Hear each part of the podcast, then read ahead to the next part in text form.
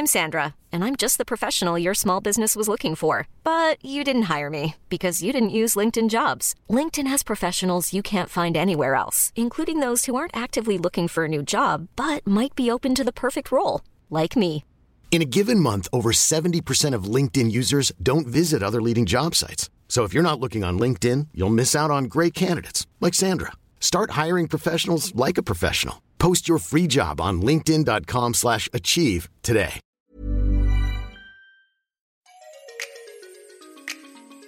Bonsoir, bonjour, bon après-midi à tous et bienvenue dans ce nouvel épisode d'Histoire de succès, le podcast où des personnes viennent vous raconter tous les jeudis matins leur parcours vers leur succès.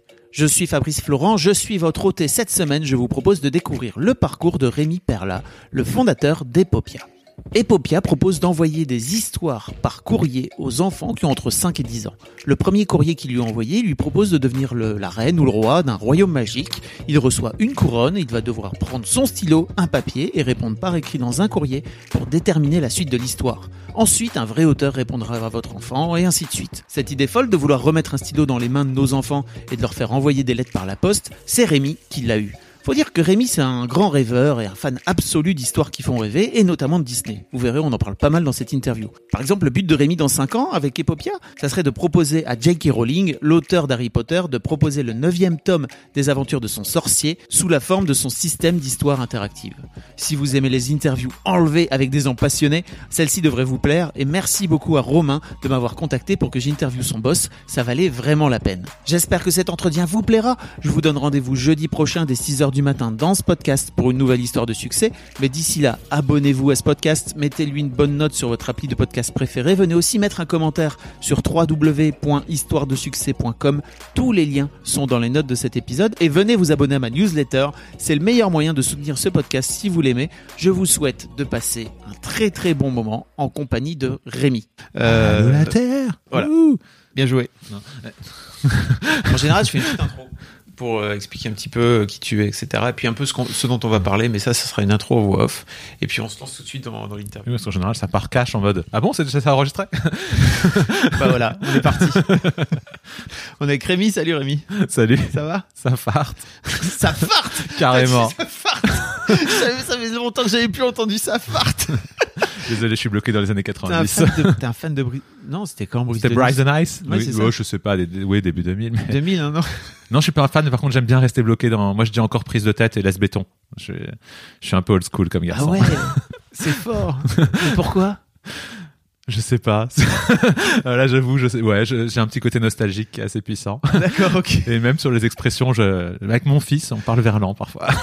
Bah ça pour le coup après ça dépend ce que c'est comme euh, ce que c'est comme Verlan quoi. Euh, il a quel âge ton fils?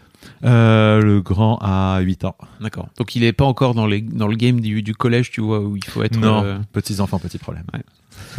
euh, Bon merci beaucoup Rémi de venir en tout cas c'est cool. Merci pour l'invite, ça me fait vraiment plaisir. Euh, c'est Romain qui est un de tes salariés si je me trompe pas qui m'a envoyé euh, qui m'a envoyé un message dithyrambique en me disant que ça serait génial que que, que tu viennes parler dans mon micro. Donc euh, merci beaucoup Romain c'était cool. Romain qui est dans la pièce hein, si jamais vous l'entendez. qui est un grand fan Qui est un grand fan de Ah, de toi. Ah bon?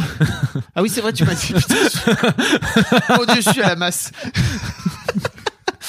Euh, en tout cas, merci de venir. Il, il- il m'a raconté que tu avais monté une boîte dont j'aimerais bien que tu me racontes un petit peu le parcours. Euh, mais avant ça, j'aime bien en général rentrer dans la dans l'enfance de, de mes de mes invités. Euh, donc Rémi, est-ce que d'abord tu peux te présenter un peu rapidement et puis après on va parler de ton enfance? Alors bonjour, je m'appelle Ouais. Rémi, j'ai 37 ans, je suis papa de deux enfants et je suis de formation informaticien.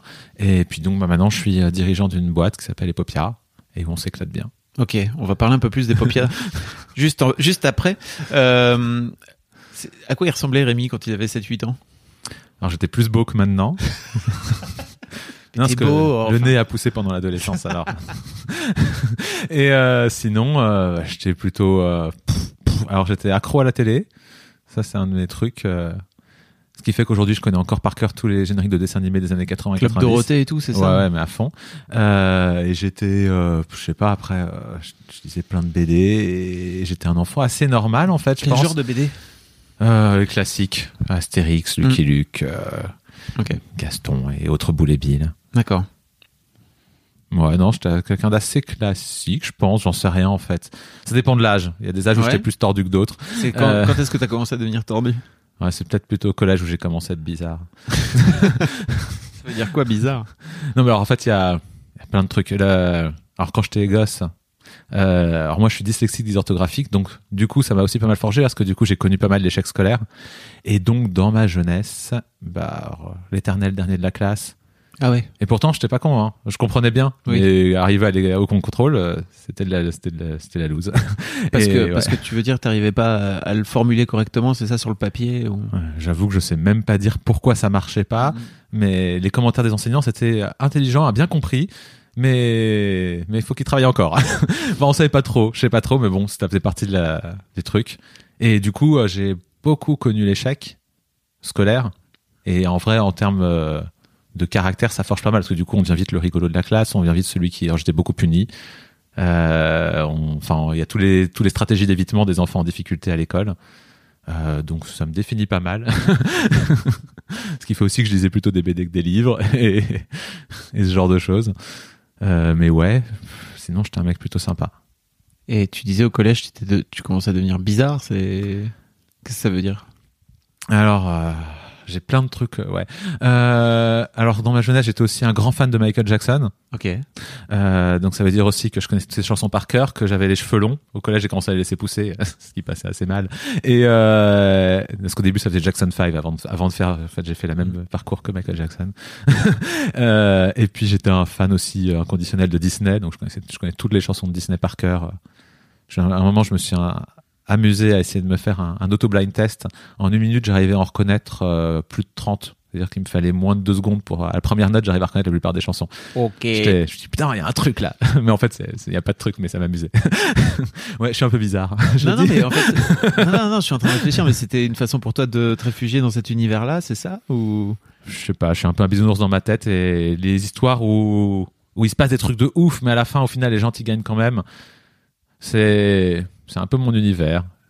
Ouais. Un jour, j'ai rencontré un, c'était bizarre, j'étais dans un théâtre. Je, je sais pas, je, je, je tractais des trucs pour Epopia, sortie d'un théâtre pour enfants, et il y a un comédien qui me fait, ouais, machin. Et, et donc, du coup, euh, tout ça. Et au bout de trois phrases, il me regarde, il me fait, mais toi, t'es un fan de Disney, hein? Je fais, ouais. Mais toi, tu vis dans un monde euh, complètement à part. euh, et il, a- il avait réussi à calculer ma personnalité, mais en trois phrases, je sais pas comment il a fait. Apparemment, ça transparaît que je vis pas sur Terre. et t'es- et t'es toujours aujourd'hui euh, fan de Disney? Ah ouais, complètement. T'as pas, t'as pas lâché ça en cours de route? Non, après, quand je dis fan de Disney, ça dépend lesquels. Il y a des hauts et des bas dans la vie de Disney. C'est quoi ton top 3 des dessins animés de Disney pour toi? Euh, Aladdin, Le Roi Lion. Là le troisième, c'est là que ça devient plus chaud, mais je dirais quand même, euh, soyons fous, La Reine des Neiges. Ok, donc Je plutôt, kiffe La Reine des Neiges. plutôt des trucs modernes par rapport à quand t'étais enfant alors, parce que euh, c'est on a. vachement mieux, en vrai. Oui. La, non, enfin, c'est la mi-période, c'est la Renaissance. c'est la Renaissance dans les années 90, après la période trop loose. Mais en vrai, c'était bien supérieur à un Blanche-Neige. Regardez Pinocchio et Blanche-Neige, franchement, c'est pas la même chose que Aladdin ou La Belle et la Bête. hein. Mm. On n'est pas dans le même univers. hein. C'est clair. Mais nous, on a bouffé ça. Enfin, moi, j'ai 42, hein, donc on est, enfin, bientôt Ouais. 42, donc on n'est pas très très loin finalement, quoi. On a plutôt bouffé euh, La Belle et la Bête et Ah enfin ouais. la, la Blanche Neige que. Toi, t'as été la génération Bernard et Bianca et Ouais. Oliver et compagnie et les, les- les trucs vraiment moisis. C'était euh, c'était à chier. Hein. ah, c'était le moment où ils s'étaient perdus. Mais ils se sont retrouvés à un moment. C'était bien. Heureusement. Comment ça se passe au lycée? Euh, au lycée, euh, j'avais les cheveux longs. J'étais encore un mec chelou. Je montais plein de projets tout le temps. Euh, J'étais le mec. euh, je sais pas, enfin, t'as vécu le lycée, hein. Ouais. Donc, tu vois le moment où tout le monde se met à picoler, tout le monde fume et ça devient en fait. euh, c'est le truc in. Si tu fumes pas, t'es personne. Ouais. Euh, moi, j'étais le mec que tout le monde kiffait et qui fumait pas. Et c'était assez bizarre parce que j'avais dans ma résistance à, à tous les trucs. Enfin, en fait, moi, je me définis. Enfin, je suis un rebelle. Je déteste faire ce qu'on attend de moi. Donc, quand tout le monde attendait de moi que je picole, je picolais pas. Et quand tout le monde attendait de moi que je fume, je fumais pas. Mais malgré tout, ça passait bien. Et après, je montais plein de projets. Je voulais monter des films, euh, des, des pièces de théâtre, des. J'écrivais beaucoup à l'époque. euh, et je faisais du jeu de rôle aussi, pas mal. Ok. Gros, gros background de jeu de rôle. Genre euh, Donjons et Dragons et tout ça. Alors j'ai fait du Donjon et Dragon, j'ai fait du Star Wars, j'ai fait du, du Ambre, beaucoup de Ambre, et j'ai fait aussi du Cthulhu, et j'ai fait du- des trucs comme ça, beaucoup de choses très différentes. Mais c'est un truc qui m'a vachement forgé dans, dans les morceaux où j'étais un peu bizarre au collège. Alors, je sais pas si tu connais un peu l'univers d'Ambre de Roger Zelazny. Pas trop, non. Non, mais c'est un truc avec des, des c'est un univers infini euh, où tous les possibles existent. Et du coup, j'avais monté un culte de la licorne et j'avais, j'étais un gourou et j'avais plein de gens dans la classe qui, qui me suivaient euh, et on faisait des parties de jeux de rôle avec la moitié de la classe entière. et- Donc, T'étais un peu le meneur, enfin t'étais le meneur de jeu dans le. Ouais, ouais, j'étais maître du jeu, ouais. Maître du jeu, on dit pardon. Euh, ok, d'accord. Qu'est-ce qui, alors, j'ai l'impression que t'as un, de tout ce que tu me racontes, c'est plutôt, euh, plutôt artistique, quoi. Tu vois, euh, t'as, on va dire tes, tes envies, euh, en tout cas tes, tes velléités, Mm. Et tu, et tu termines par faire une, une formation de- d'informatique, d'ingénieur, c'est ça? Ouais. pour, pour- Qu'est-ce qui se passe? À quel moment tu, tu vrilles? Alors, il y a deux logiques. La première, c'est comme je l'ai dit, je déteste faire ce qu'on attend de moi. Euh, au bac, j'étais en, en S, spé maths, maths coef 9, j'ai eu 4. Ah ouais. Donc, je me suis dit, allons faire une fac de maths. Parce que, en vrai, c'est là où on m'attend pas. Parce que ça t'intéressait pas ou vraiment tu Ah, t'en sortais me- pas je, Ça me parle pas beaucoup, les maths. Mais du coup, je suis allé faire une fac de maths. Parce que, ouais, je suis un peu bizarre, hein, je dis. Mais, pour- mais Et- pourquoi? Et alors aussi l'autre truc c'est que alors, j'étais dyslexique, dysorthographique, ce qui veut dire que quand je rends une copie, à peu près j'avais euh, 25 fautes par euh, par paragraphe et dans à peu près toutes les matières euh, c'est éliminatoire. Hein. On peut pas aller faire euh, ni des lettres, euh, ni de la, ni de la- de la géographie, ni de la philo, ni aller faire Sciences Po ou quoi que ce soit parce que c'est éliminatoire. On se fait saquer. Et en fait, le seul endroit où l'orthographe c'est pas un problème, c'est les maths et l'informatique. Ah oui, donc c'est c'est plutôt. euh, ça a été un mix. J'ai dit bon bah allons là-bas du coup. Et en vrai, euh, l'informatique, on pense c'est de la science, mais en fait c'est aussi de l'art.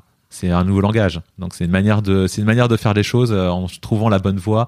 C'est assez artistique en fait l'informatique. On se rend pas compte. Je, alors, je, te rejoins totalement, si tu veux, parce que j'ai moi-même pas mal codé euh, tout ça, donc je vois très bien ce que tu veux dire.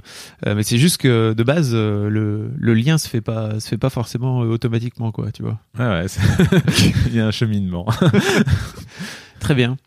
Euh, Qu'est-ce qui se passe alors ensuite euh, tu, tu, tu montes ta, tu, tu passes ton, tu passes ton diplôme, c'est ça, Je. d'ingénieur Alors ça a été euh, ouais, ça a été plus long que ça. Euh, parce que naturellement comme je fais jamais de cho- les choses qu'on attend de moi, j'étais en fac mais j'allais pas beaucoup en cours et à la place je m'engageais vachement dans tout le milieu associatif. Donc j'étais président d'amicale d'amicale, j'étais vice-président de fédération euh, de ville, j'étais élu au conseil d'université, j'étais vice-président d'université en charge des affaires étudiantes. Vice-président d'université. Enfin, quoi Ouais. L'université est dirigée par un bureau avec un président et des vice-présidents euh, affaires internationales, euh, budget, euh, ressources humaines. Et il y a un, vice-président à la vie universitaire et à la vie étudiante qui du coup est un étudiant et c'est le seul qui n'est pas un enseignant. Et, et du coup, bah, j'ai fini vice-président de mon université pendant deux ans. euh, et tout ça a fait que mes cinq ans d'études sont devenus huit. parce que du coup, j'ai fait deux deuxième année, deux troisième année, deux quatrième année. Mais parce que je faisais vraiment autre chose de ma vie, en fait, que les études. Ça t'intéressait pas trop tes études? Bah, c'est juste que ça suffisait pas pour m'accomplir. J'avais besoin de plus. Ouais, c'était pas juste passer ça. Je l'ai fait la première année. J'ai fait la première, la partie de la première partie de la première année juste dans la cafette à jouer aux cartes. Ça m'a vite euh, blasé. J'ai fait l'autre partie de la moitié de la première année à, à être dans la bibliothèque. Ça m'a vite euh, blasé aussi. Il me fallait autre chose, ouais. Donc, euh, je veux bien faire des études, mais je pouvais pas faire que ça. D'accord. et c'était et c'était quoi les assos dans lesquels tu te tu t'engageais? Euh, je, alors moi j'étais d'abord, bah, comme j'étais en fac de maths info, j'étais dans les amicales euh, de mathématiques et informatique. Donc euh, j'organisais les soirées, puis après j'organisais euh, des trucs, plein de trucs au- autour de tout ce qui est social, des récoltes d'argent pour l'association des paralysés, des trucs pour le pour le site d'action. Après, j'ai commencé, je suis devenu président, j'ai organisé euh, des bouffées. Enfin, j'ai beaucoup de fédérer en fait, faire en sorte que les, les étudiants au sein de la fac euh, se connaissent et se fréquentent les uns les autres. Donc euh, des grands repas de promo, euh, je, je, je lançais un journal euh, tous les mois, euh, beaucoup beaucoup de choses. On a été très très très très actifs. Et ensuite, bah après, je suis monté à fédération de ville, donc ça fédère toutes les amicales de la d'une ville, donc ça représente les étudiants. Et là, bah j'essaie pareil le réseau de faire en sorte que les bois, les assos travaillent ensemble et qu'on arrive à monter des nouveaux projets pour aider les, les étudiants. Parce que du coup, on fait beaucoup d'animations, mais on fait aussi beaucoup euh, d'aide sociale. euh, Parce que du coup, il y a aussi des élus au Crous, donc tout ce qui Mm. gère euh, les aides sociales aux étudiants. Et dans les universités, on se défend beaucoup pour que les ouais, le fonctionnement de l'université soit inclusif et permette de, de bah, donner une parole aux, aux étudiants, que qu'on défende leurs leurs intérêts aussi et pas que ceux des enseignants ou des chercheurs ou, d'autres. Enfin ouais, faut donner un peu la parole à tout le monde. Donc déjà un fonctionnement ou un état d'esprit très entrepreneurial en fait même au sein, Ouais. Au sein de la fac quoi. Ouais, mais de toute façon, quand j'étais petit, mon rêve c'était de devenir euh, un inventeur. Ok. Donc, euh, de toute façon, j'ai toujours voulu créer des trucs. C'était Ok. donc ouais. Bon et comment tu termines ta fac donc quand t'avais environ 35 ans c'est ça? Non, je déconne. mauvaise langue. euh, 2009, euh, j'avais pff, 20. euh, euh, ça fait combien ça? 27 ans? Ouais. Tu dis un peu. C'était il y a 10 ans, langue Ah ouais, c'était il y a 10 ans. Ouais, en fait, ça fait que 10 ans que j'ai fini mes études. Là, je viens de me rendre compte, je pensais que ça faisait 15, mais non, ouais. Bah t'as un peu traîné, c'est toi qui le dis. Donc ouais, c'est vrai. en même temps j'ai pas l'impression que t'aies perdu ton temps. C'est-à-dire que c'est pas comme. euh, Ah non, mais j'ai appris énormément. Tout ce que je fais aujourd'hui, euh, en fait, j'ai plus appris à côté de la fac qu'à la fac. Donc, ouais, non, complètement. Je, je changerai rien de tout ce que j'ai fait. Et euh, en fait, c'était quoi ta parce que je pense par exemple aux étudiantes et aux étudiants qui sont en train de nous écouter et qui peut-être s'emmerdent dans leur euh, dans leurs études parce que c'est très possible. Enfin moi j'ai fait un an de fac avant de dans une vraie fac en fait à Lille 3 là euh, avant d'aller dans un truc qui était encore la fac mais plus petit, plus promo. Enfin tu vois ça ressemblait un peu c'était un peu moins inhumain et euh, et en fait euh, je, je comprends très bien ce que tu veux dire, c'est-à-dire que l'aspect impersonnel là-dedans est fou quoi, tu vois vraiment. Comment comment t'as fait toi pour euh, pour pour trouver le moyen d'y aller en fait t'es rentré t'as fait toc toc bonjour euh... Euh, à la rentrée universitaire, de toute façon, il y avait déjà des assos qui nous, a- qui nous accueillaient, Ah qui, oui. qui faisaient des animations, qui, faisaient, qui essayaient de nous aider à nous faire rencontrer. Bah, passer la rentrée, euh, je suis allé les voir, je fais OK, et on peut vous aider. Et puis voilà, l'année d'après, j'avais un poste, l'année d'après, j'avais la présidence, et puis. Et puis, ouais, en plus, derrière ça, il y a quand même pas mal de. Enfin, parce que, au-delà du fait que c'est impersonnel, les. Enfin, ça, c'est un peu comme dans l'entrepreneuriat, chez les étudiants, le, le fait de- que les gens soient isolés, Mm. que les gens se parlent pas, ça a plein de problèmes. Enfin, il y a des, il y a beaucoup de suicides, il y a beaucoup de gens qui sont en souffrance, et, et s'ils sont pas assez entourés, s'ils n'arrivent pas à se faire des potes, s'ils n'arrivent pas à avoir une vie sociale, ça se voit pas, ça se détecte pas, et ça finit par des drames et des vies gâchées. Donc, euh, le fait de pousser les gens qui parfois viennent de loin, qui ont changé de ville pour venir, qui connaissent personne, de leur permettre d'avoir un endroit où ils arrivent à rencontrer du monde et à se créer un tissu social, bah ça casse cet, isola- cet isolement et donc c'est bah voilà, ça, ça aide les gens aussi. sorti de la fac donc qu'est-ce que tu fais de ta vie tu te dis je vais trouver un job salarié? Alors euh, ouais, Euh, déjà à la fac de toute façon j'avais qu'une envie c'est de monter des projets. ok Euh, j'avais plein d'idées de projets, mais bon, des trucs, ça avait l'air chelou. Et puis je me suis dit, j'ai fait en fait l'erreur basique que font la plupart des, des, des jeunes qui sortent de fac et qui veulent monter des boîtes, c'est non, mais il faut d'abord que je prenne de, du galon, donc il faut d'abord que je monte, Ouais. que je fasse mes preuves, que j'ai de l'expérience comme ça. Après, les gens me suivront mieux. C'est bizarre de débarquer en disant t'es personne, allez suivez-moi. Donc euh, j'ai commencé par aller bosser en entreprise euh, et donc en sortie d'informatique, on commence toujours en société de service, en SS2I.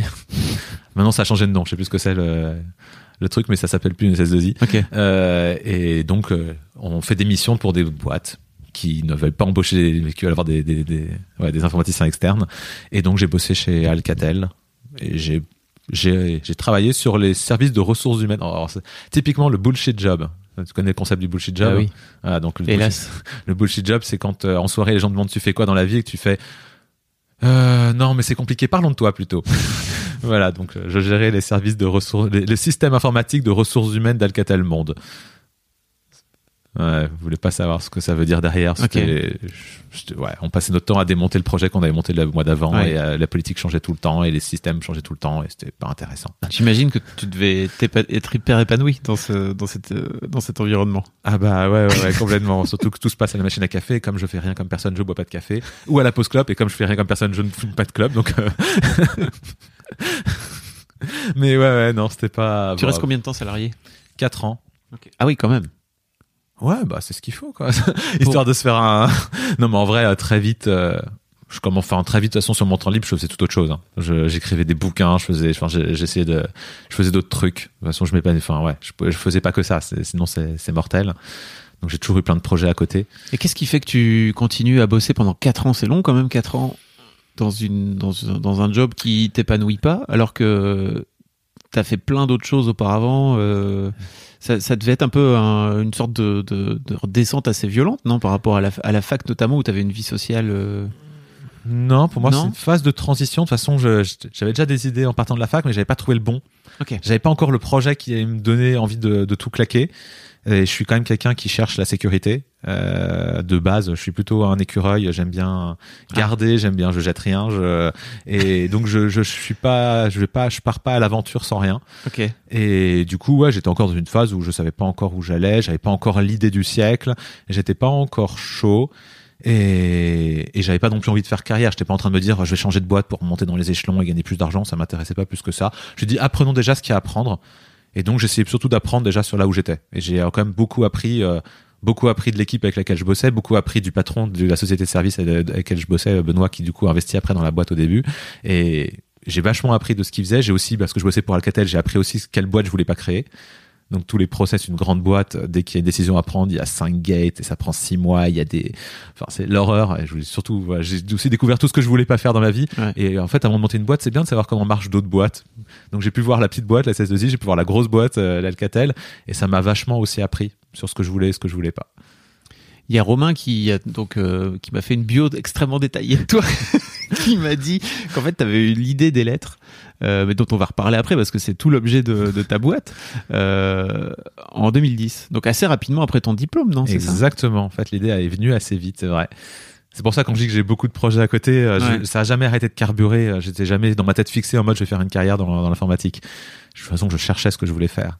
Euh, je suis en 2010, donc ça fait un an que je bosse à peu près euh, en société de service là pour Alcatel. Et alors je bois pas de café mais j'accompagne quand même les collègues à la machine à café. Sinon j'ai pas de vie sociale faut pas déconner. Euh, donc je vais à la machine à café je les regarde boire du café tous les matins. Tu prenais pas un jus de tomate? Comme tous les gens qui n'aiment pas le café qui boivent des jus de tomate. Bah non parce que le jus de tomate c'est pas terrible non plus. Moi je bois en fait je bois, je bois encore du Nesquik le matin. Oh. Ouais, je suis encore au Nesquik. C'est mignon. J'aime bien faire de la pub, hein, merci pour le placement produit. mais, euh, mais le chocolat à la machine à café, c'est de la flotte avec un truc dégueu dedans. Donc euh, non, je préfère ne rien prendre. mais parfois, je les accompagne avec un chocolat chaud, mais enfin de la flotte chaude. donc non, je. Et mais donc ouais, et la machine à café euh, en entreprise, il y a trois sujets je dis trois jours au pif et après je, réfléchis ce que c'est mais euh, l'immobilier t'achètes une maison ou pas les enfants et le troisième, du coup, je sais plus ce que c'est, mais euh, il y a toujours ou la, boîte, la bagnole ou non, et l'émission de télé qu'on a vu la veille, euh, qui, a été éliminée chez The Voice. Et, euh, les loisirs, quoi. Voilà, et c'est un peu les trucs qui tournent en boucle. et bon, de toute façon, je suis dans une phase, hein, phase où, ok, why not? Mais un jour, à la machine à café, du coup, j'ai une, une de mes collègues, salut Nathalie, qui commence à parler de ses enfants. Alors là, je te le fais parce qu'après, il y a le storytelling. Alors, le storytelling, il raccourcit le truc. Alors, je sais pas si tu veux la version longue ou la ouais, version je veux la version longue. On est parti pour une heure, là, toi et moi, donc euh, tu peux y aller. Hein. Je te fais la totale. Euh, elle a un enfant qui fait des terreurs nocturnes. Euh, donc ça veut dire qu'il se réveille, il a trois ans, il se réveille tous les matins, toutes les nuits en hurlant et il faut une heure pour le calmer. Mm le cauchemar, surtout quand on a eu des enfants et que du coup on n'a pas dormi pendant un an et qu'à un moment ça y est, on peut de nouveau dormir et que d'un coup ça se réarrête. Ah, le truc crispant. du coup j'étais, moi à cette époque-là, j'ai ma femme enceinte et tout, j'étais en grande compassion, en me disant non, on a arrêté de dormir et d'un coup il faut, faut se, faut se remettre à plus dormir, c'est pas possible, la pauvre. Et elle, enfin ouais, ça, ça durait quoi. Et je dis mais comment est-ce qu'on peut l'aider? Comment est-ce qu'on peut l'aider? Et je dis tiens, et s'il y avait un magicien qui envoyait une lettre à l'enfant en lui disant j'ai chassé avec ma magie, j'ai chassé tous les cauchemars, les monstres, plus personne peut t'embêter. Un truc qui ouais, qui essaye de d'aider l'enfant en fait à sortir du cauchemar. Et puis ouais, j'y réfléchis pas mal. Et puis un moment je me dis bon en vrai. Euh, bah, enfin, si jamais ça marche pas, parce que ça va marcher, en vrai, ça va pas suffire. Mais quand il se réveille, il y a la lettre et il se rappelle que quand même il est protégé, peut-être que ça pourra au moins aider à le calmer et pas que ça dure une heure pour le recalmer. Et puis après, je dis, ouais, en fait, il a trois ans. Se projeter sur un courrier, c'est un peu compliqué. Euh, de toute façon, il peut pas le lire lui-même. enfin, c'est un peu trop conceptuel. Par contre, s'il avait un ou deux ans de plus et qu'il pouvait y répondre et qu'en plus s'il répond, et ben les gens lui répondent et que ça pouvait faire une histoire et qu'en fait il deviendrait le... et en fait non mais il y a un truc génial là à faire. Là je dis mais wow wow là je sens je sens un truc que j'aurais trop voulu avoir enfant, il faut que je le fasse. Et c'est un peu comme ça qu'est né le concept des Popia.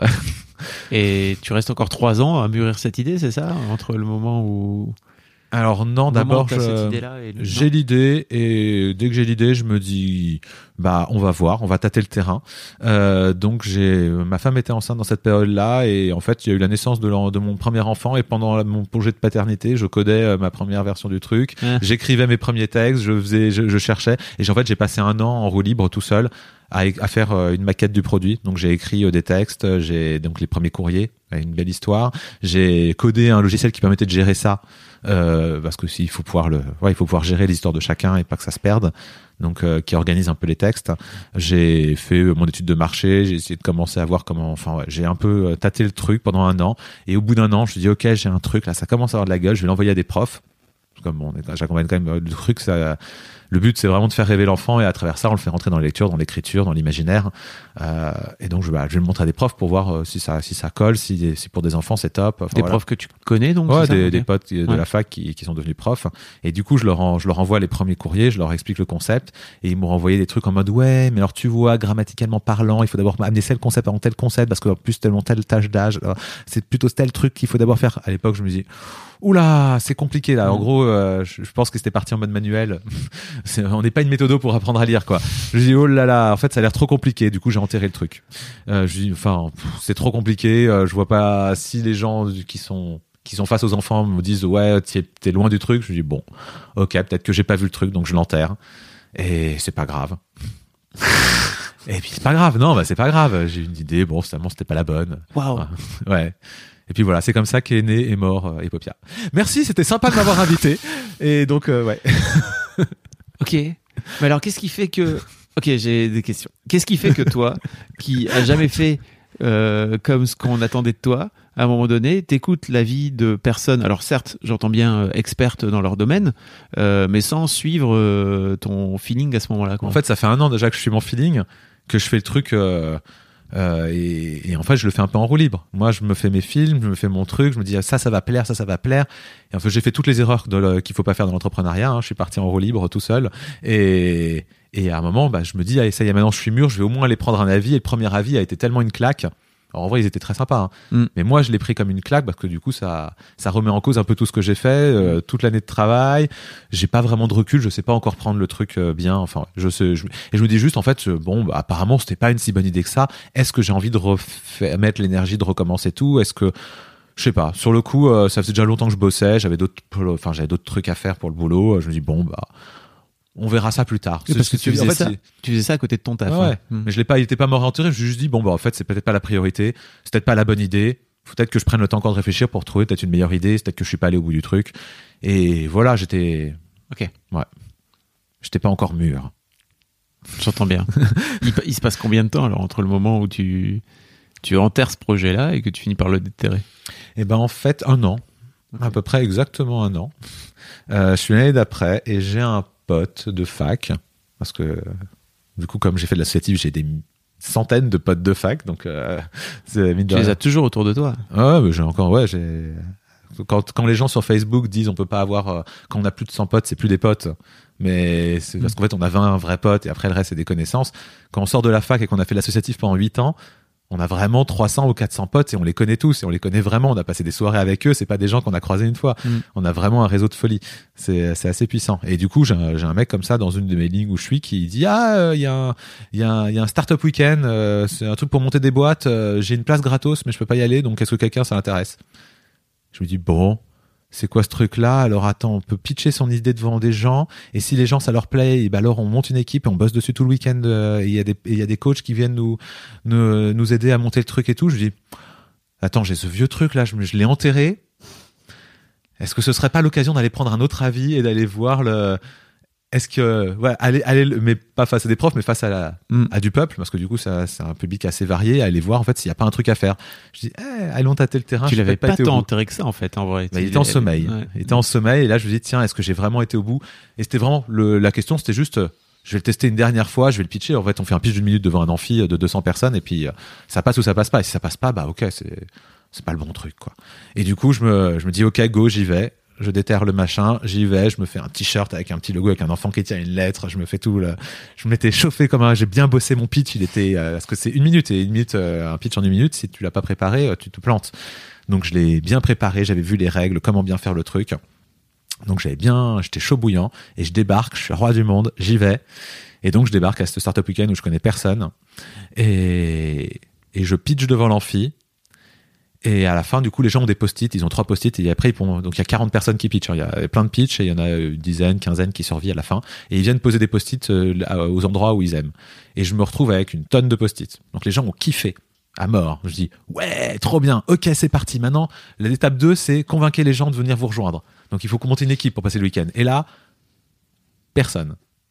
Mais genre, personne. Il y a un mec qui me dit ouais, moi je suis chaud, je suis chaud. Euh, Rappelle-moi tout à l'heure là, je reviens te voir plus tard. et, et dis ok, c'est cool. Et puis après les autres ils passent, ils font ok, c'est bien, mais euh, moi je suis informaticien. Qu'est-ce que je peux apporter là-dedans pour faire des lettres, machin? Moi je suis ouais. Enfin, en fait les gens venaient et ils adoraient le projet, mais ils voyaient pas trop ce qu'ils pouvaient y apporter. Donc pour expliquer peut-être le Startup Weekend, c'est vraiment ça, c'est-à-dire qu'il y a des porteurs de projets qui viennent et après tu rassembles une équipe parmi les gens qui sont dispo pour venir taffer pendant tout le week-end. Il y a 200 personnes, tous ceux qui veulent pitcher un projet pitchent un projet, ceux qui veulent pas ne pitchent pas. Et à la fin les gens naturellement dans les deux sens se regroupent autour du 10-15 projets et vont passer le week-end à bosser ensemble et c'est pas forcément ceux qui enfin même ceux qui ont pitché vont pas forcément sur leur projet et, tu te retrouves avec des gens qui viennent d'écoles de commerce des gens qui qui sont des graphistes des des, des informaticiens vraiment mhm. des gens hyper différents et c'est hyper riche. Et toi tu te retrouves un peu et ben en fait il y a personne. Mais genre personne. Tout le monde dit ah c'est génial mais non c'est bon j'ai déjà une équipe ou non je vois pas trop ce que je peux apporter. Ah, et je me dis bon c'est la loose et à la fin j'avais personne. Mais genre, et là je lui dis bon, j'étais un peu les larmes aux yeux, j'étais en mode bon bah je sais pas ce que j'ai losé, mais c'est la lose et je voulais pas aller passer le week-end après. Vraiment, je l'avais bien préparé, j'étais vraiment au bout de ma vie. Et puis je recroise le mec qui m'a vu au début qui me dit euh, bah alors euh, c'est bon? Je fais bah non franchement il y a personne, on est que tous les deux. Euh. en plus t'es informaticien, je suis informaticien, ça apporte pas grand chose franchement, je, préfère pas te pourrir ton week-end. Va rejoindre une autre équipe qui te plaît et puis tant pis. moi, je vais rentrer chez moi et aller finir ma vie. et, il me fait, Bah non, mais c'est bon, on le fait ensemble. Je dis non, mais on va pas le faire à deux. Enfin, fait bah si, on y va. Hiring for your small business? If you're not looking for professionals on LinkedIn, you're looking in the wrong place. That's like looking for your car keys in a fish tank. LinkedIn helps you hire professionals you can't find anywhere else, even those who aren't actively searching for a new job but might be open to the perfect role. In a given month, over 70% of LinkedIn users don't even visit other leading job sites. So start looking in the right place. With LinkedIn, you can hire professionals like a professional. Post your free job on linkedin.com slash achieve today. Ok ça va pas te... Parce que moi, en vrai, j'étais en culpabilité, je voulais pas lui passer un mauvais week-end euh, alors que les autres trucs, ça va être hyper riche, on va rencontrer plein de gens et tout, et qui se retrouvent en tête à tête avec moi, quoi. J'ai dit, bon, le pauvre. Il fait, non, si, si, moi je suis chaud, on y va. Ok, du coup on va voir les équipes organisatrices qui font bah du coup on a distribué toutes les toutes les salles. Bon bah euh, attendez on va prendre des tables, on va vous mettre dans un couloir. On se retrouve dans un couloir à deux. Mais en vrai, c'est con. Mais en fait, c'est ce qui nous a, ça, ça a tout changé. Parce bah qu'on était dans le couloir et donc, euh, au lieu d'aller que les gens doivent venir nous voir, tout le monde passait devant nous tout le temps. Donc, tous les coachs, tout, on a eu tout le monde. Et, et en fait, ça a été hyper riche. Euh, et j'en remercie. Donc, c'est Geoffroy, le mec, et c'était devenu mon, c'est devenu mon cofondateur. C'est, c'est le premier qui a rejoint l'équipe. Et sans lui, en vrai, le truc se faisait pas. Le truc était vraiment enterré définitivement. C'est assez ouf. Euh, et on a passé un week-end génial euh, à, faire, à enchaîner les nuits blanches. Que c'est un week-end, normalement, les gens rentrent se coucher. Mais nous, on mm. était tellement chaud que on a fait deux nuits blanches d'affilée, on était mort de chez mort. on a fait le truc jusqu'au bout et on a tous les gens qui venaient venaient nous voir. On a eu des tonnes de conseils. On a eu les, du coup il y a des coachs, des gens qui, ont déjà monté des boîtes, des gens qui sont dans la com, des gens dans plein de niveaux. On a après les gens du jury, notamment c'était le kiff ultime, le mec qui a monté Caramel euh, voilà, parce que vous avez tous dragué sur Caramel, euh, qui a monté Caramel, euh, l'anti-moins-cher.com, et euh, maintenant il fait Winamax mm. avec euh, avec Patrick Bruel. donc c'est comment il s'appelle Bon, j'ai plus son nom en tête, mais je le kiffe à mort. Ça va me revenir, mais j'ai aucune mémoire des prénoms. Euh, désolé. Et, et, il est venu nous voir et il a kiffé à mort. Et il était à fond dedans et il a dit mais moi je suis client, allez-y quoi, faites-le. Et, voilà. Donc c'était vraiment on a eu des vraies validations de gens qui, qui, ont monté plein de boîtes et qui ont dit mais il y a un vrai truc. Et voilà, on est arrivé au bout de ce week-end, on a pitché après devant le jury et on a été lauréat. Et on s'est dit waouh, en fait il y a un truc à faire. Qu'est-ce qui fait est-ce que peut-être vous en avez reparlé, mais qu'est-ce qui fait que Geoffrey, c'est ça donc Geoffroy, Geoffroy euh, décide de te décide de te suivre à ce moment-là et décide en fait de t'envoyer bouler quand toi-même tu veux l'envoyer bouler? Et parce que le, en fait, le concept des Popia, il est tellement ouf que lui, ça, il a, il a, enfin, en vrai, enfin, moi, je le fais parce que moi, j'essaie juste de donner vie au truc que j'aurais trop rêvé d'avoir, d'avoir étant enfant. Et en fait, bah, ça a dû parler aussi à l'enfant lui. Il a dit, mais son truc, c'est trop magique, il faut le faire. Je m'en fous de perdre un week-end. On essaye, c'est pas, c'est trop beau pour qu'on le laisse tomber. Il faut qu'on essaye de le faire, c'est trop génial. Et il est tombé amoureux du, du concept, ouais, comme moi. Donc on était, on est tombé en amour. Qu'est-ce qui fait que et donc une fois que vous êtes, sorti de ce week-end et que vous sortez lauréat du truc, c'est quoi, c'est quoi la suite? Bah la suite. Parce que là, t'as un projet. Ouais. Ah bah là j'ai un projet, maintenant c'est go quoi, j'y vais quoi. Donc euh, le truc c'est d'abord de monter une équipe parce qu'on est deux informaticiens, mais en fait, euh, bah, pour tu quittes ton job? Pas tout de suite. Ok. Pas tout de suite. D'abord, on essaye de faire vivre un peu ça en même temps, parce qu'on n'a encore rien. On n'a pas, on n'a pas. Alors après, la, la règle, c'est qu'on monte la boîte qu'au dernier moment, quand on est prêt à, à y mettre la première facture. Avant, ça sert à rien, parce qu'il y a des frais de boîte, alors qu'en fait, on vend rien. Donc ça sert à rien. Donc euh, on fait ça, en- on fait ça à la cool. Et en fait, je rencontre euh, plein de gens de réseau, euh, par le réseau, notamment associatif. Je rencontre des gens qui me représentent des gens, qui me présentent des gens. Et comme ça, je recrute un écrivain, un illustrateur, un graphiste, euh, qui sont, ouais, qui sont encore tous dans l'équipe aujourd'hui. Hein, euh, Bonjour Pierre, bonjour Corentin euh, et bonjour Baptiste. Euh, et, et avec Geoffroy, et en fait, on, et on, et on se met un deal, on fait un deal, bah ok, on va bosser, on va créer ce truc-là, et à la fin, euh, tout ce qu'on aura fait, bah, on va le valoriser, et ça fera des parts dans la boîte, et du coup, on se partagera les parts de la boîte euh, avec le taf qu'on a fait en amont. Et du coup, on a bossé euh, un an et demi euh, sur notre temps libre euh, pour préparer ce, la création de la boîte, enfin pour créer, Et La boîte est toujours pas créée pendant ce temps-là. Ah non, non, on est fin 2012 quand on commence ça, et on l'a créé en 2000, fin 2014, Ah ouais. presque deux ans plus tard. Donc t'as- t'as réussi à, à fédérer des gens sans les payer pendant un an et demi, ce qui est cool, avec une promesse de, en fait, Ah, parce euh, que parce que je me payais pas non plus. C'était juste un projet, c'est un projet en commun et on voulait, on voulait tous que ce truc existe. Mm. C'était trop beau, il fallait que ça existe. Et après, euh, après c'est une question de ouais, est-ce qu'on arrive à partager le, le rêve, est-ce qu'on a la même vision, est-ce qu'on arrive à créer de la confiance? Moi, je, ça c'est mon un peu mon leitmotiv. Euh, J'essaye d'être très très honnête avec les gens et, et tout ce que je dis, je le fais. Et donc euh, voilà, si on, a, on top là, on top là quoi. Donc euh, on a topé là sur euh, comment on allait s'organiser ensuite et, et on l'a suivi à la lettre. On n'a jamais dé- dérogé de la règle et donc du coup euh, la confiance est là et donc ça marche très bien. Et donc ouais, tout le monde y va la fleur au fusil et puis et c'était cool. Et alors après c'est c'est cool et puis en vrai quand on a la règle aussi c'est que quand t'es pas focus ça avance pas. Donc euh, en fait ça pendant un an on a fait beaucoup de réunions, on a avancé petit bout par petit bout mais ça avançait pas beaucoup. Et puis à un moment on est je dis bon maintenant faut qu'on y aille quoi. Donc là j'ai là il a fallu un moment que je quitte mon taf pour qu'un moment que ça bouge euh, vraiment. Donc là on est en 2013 et je quitte mon taf. Moi qui en plus cherche la sécurité, donc là j'étais en mode ouh bon alors euh, hasard de la vie, euh, ma femme aussi finit ses concours de parce qu'elle a plein de elle fait pharmacienne hospitalière donc elle a Mm. des tonnes de concours avant d'arriver au bout et là elle a enfin elle est dans l'internat, elle a passé son concours, son machin donc Mm. elle c'est stable, elle a un revenu. Moi en plus j'ai bossé 4 ans donc j'ai le chômage parce que du coup euh, chômage, euh, euh, faut savoir que Pôle Emploi est le premier investisseur dans la création d'entreprises en ah, France. ça c'est sûr. Donc euh, il me finance, bah en fait je touche mon chômage pendant deux ans. Donc en plus j'ai deux ans devant moi de sécurité où je peux voir venir. Et donc bah allons-y. Euh, surtout qu'à ce moment-là en plus je suis papa, j'ai ma femme qui est enceinte du de la deuxième. je dis allez c'est parti si on le fait pas. En fait c'est jamais le bon moment. Si on le fait pas maintenant on le fait jamais. Allons-y quoi. Et donc ouais je quitte mon taf et c'est cool. et après ça bah ça du coup ça accélère parce que du coup moi bah, je passe mes journées entières dessus mes soirées et mes nuits aussi. Donc euh, mais ouais j'y bosse quatre fois plus euh, et du coup ça met aussi la pression sur les autres pour que ça avance et il faut bah, je me paye pas donc il faut qu'à un moment euh, on rentre de l'argent aussi donc il faut qu'on arrive à, créer quelque chose. Et c'est là qu'on lance on se dit bon ok il nous manque encore un peu d'argent on va faire un crowdfunding.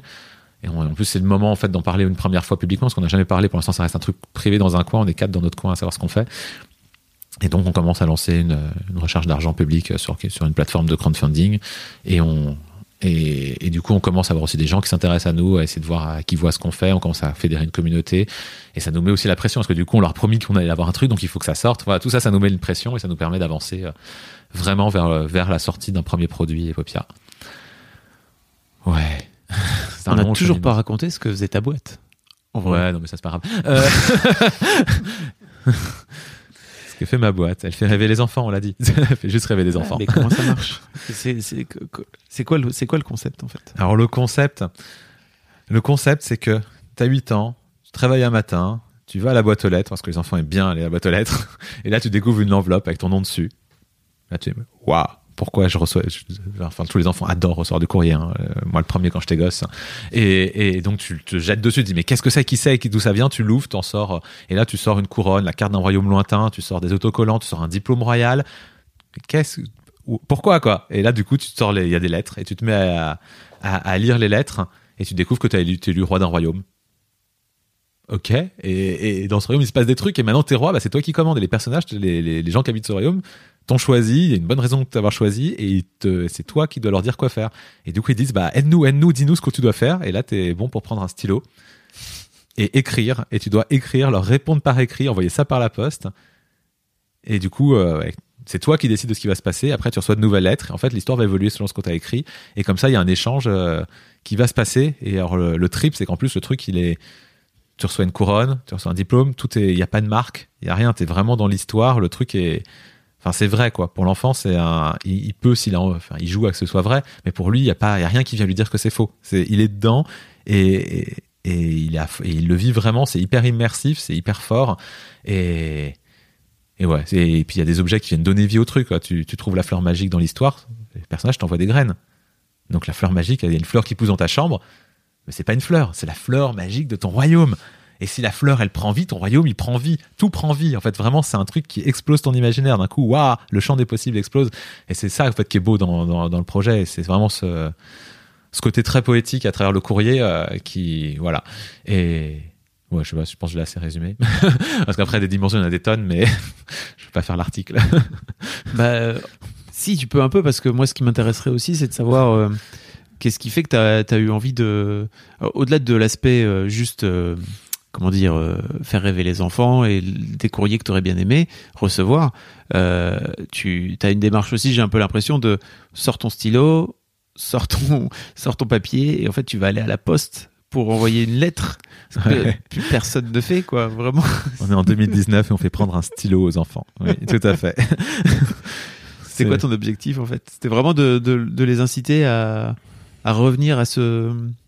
Je sais pas, cette relation épistolaire qui n'existe quasiment plus parce qu'aujourd'hui, euh, bah, moi j'ai deux filles qui ont 11 et 13. euh, elles, elles, elles écrivent, elles ont pas de pen pals, quoi, tu vois. C'est l'un des. Moi j'avais des pen pals quand j'étais gamin, quoi, tu vois, à qui on écrivait. Ouais. euh, elles ont plus ça, ça n'existe plus. Elles leur envoient des emails, tu vois. Alors, ce qu'est-ce qui m'animait profondément Je pense que profondément, ça parle, l'idée parlait vraiment à l'enfant en moi. Mm. Je, moi, genre, j'ai, j'ai- comme j'ai dit, j'ai pratiqué beaucoup de jeux de rôle. Et au final, Epopia, c'est un espèce de jeu de rôle par courrier postal. Donc pour ça que j'arrivais bien, bien à, le voir le truc. C'est un truc qui m'éclatait. J'avais déjà fait en plus dans ma jeunesse. Dans les années lycée, j'avais déjà animé des jeux de rôle par email. C'était une horreur. Mais du coup, je connaissais en plus la dynamique de faire du jeu de rôle par écrit à distance. Euh, mais il y avait et puis ça, ça résonnait avec, euh, ça résonnait avec euh, l'anecdote que je, que je raconte toujours parce que en vrai, ça résonne vraiment. le, quand j'étais gosse, vers 8 ans, je reçois une lettre dans la boîte aux lettres à mon nom et dedans il y a une clé de voiture. Et je suis gosse, donc je suis trop heureux, quoi. J'ai une clé de voiture, donc il y a une voiture quelque part qui m'attend et il y a une lettre qui dit que j'ai gagné une voiture, qu'il faut aller chez le concessionnaire pour tester la clé. ce fameux truc. Mais ouais, la pub, euh, on s'est tous bouffé la pub. Mais moi, ce truc-là, il m'a éclaté. Je, je l'ai lu et je l'ai relu et j'avais cette clé, je l'avais toujours sur moi parce que j'avais une voiture. Si une clé, il y a une portière, il y a une, il y a une serrure, donc tout, tout prend vie, quoi. Et, et ce truc, et moi, j'avais répondu à cette lettre, euh, ce qui est complètement con, personne m'a jamais répondu. Mais, et pourtant, à l'époque, je n'aimais pas lire, je n'aimais pas écrire. Mais ça, ça avait marché. Et, et c'est un truc qui m'a, ça m'a repopé. Quand j'ai lu des Epopia, ça m'a repopé le truc. Je me suis dit, mais la clé, ça change tout. Et aujourd'hui, dans Epopia, euh, tu deviens directeur d'une réserve naturelle, tu reçois la clé du parc. Et si tu as une clé, la serrure, le portail, le parc prend vie. Parce que la clé, elle, elle, est, elle est physique, c'est pas une Mhm. image dans un email. Et du coup, ce truc-là, il est hyper fort. Et il y a un autre truc qui résonne aussi, c'est, euh, tu dois connaître aussi, c'est ta génération, l'histoire sans fin de Michael Ende euh, et, et l'histoire sans fin. Moi, c'est un truc qui m'a énormément marqué dans ma jeunesse. J'adorais ce truc, je l'ai vu plein de fois. Et, et ce gamin qui, qui lit un livre et d'un coup, dans le livre, il y a une, il y a une description de lui. Hein? Et puis d'un coup, il, il crie. Je sais pas pourquoi il crie parce qu'il a peur. Il fait non. Et, dans le livre, il y a, y a les personnages qui disent c'est bizarre, j'ai entendu un nom. Qu'est-ce que c'était? Mais pourquoi quelqu'un a crié? Hein? Et, le gosse, il comprend pas. Il y a un truc qui va pas du tout. Et à la fin, il se retrouve même à parler aux à parler, et les personnages dans le livre l'entendent et lui répondent. Et, l'histoire, il est vraiment, et en fait, se, se casser ce quatrième mur, en fait, ça rebondit pas mal avec le fait de faire ce qu'on n'attend pas de nous. J'adore casser des murs. En fait, euh, l'histoire sans fin, il brise ce quatrième mur. Et en fait, euh, quand j'ai vu, quand j'ai eu l'idée des paupières, je dis, mais en fait, ça, j'ai fait les livres dont vous êtes le héros, j'ai vu les livres personnalisés où on met les prénoms des enfants, tout ça, c'est hyper gadget, mais ça va jamais très loin. Et là, je dis, mais en fait, on peut, on peut enfin faire l'histoire sans fin en vrai. Et c'est pas juste tu lis l'histoire du mec qui a reçu un livre. Tu vas pouvoir toi être Bastien et recevoir un livre et tu vas leur parler et les mecs vont t'entendre et ils vont les, livres vont s'écrire selon ce que tu vas leur dire. C'est juste ce truc m'a enfin c'est ouais, ça dans mon imaginaire ce truc est juste tellement énorme. Je me dis mais ouais, il faut il faut le faire et pour les enfants, pourquoi pour les enfants? Parce que enfin moi je leur ai kiffé ça enfant. Euh, c'est de toute façon ça rebondit avec mes histoires d'enfance. Le jeu de rôle l'histoire sans fin la clé de voiture ça ça a marché. Quand, quand l'imaginaire est le plus vif le plus le plus prêt à s'ouvrir et à se déployer quand on est adulte ça ça sèche pas mal quand même. Sauf chez les créatifs ceux qui le- l'entretiennent. Mais en fait ça s'entretient l'imagination. Sinon ça ça ça sèche vite. Et c'est vrai que quand on est gosse euh, on se laisse embarquer. Et c'est à ce côté-là de se laisser embarquer. Et, et en plus à côté de ça grâce à l'exemple de la clé de voiture bah, je savais que moi ça m'avait permis de lire le truc qui avant était une difficulté pour moi était devenu simple ça m'avait fait écrire alors que je détestais ça. Et je me dis mais en fait il y a un vrai truc quoi. Ça ouais ça explose dans tous les sens ouais ça.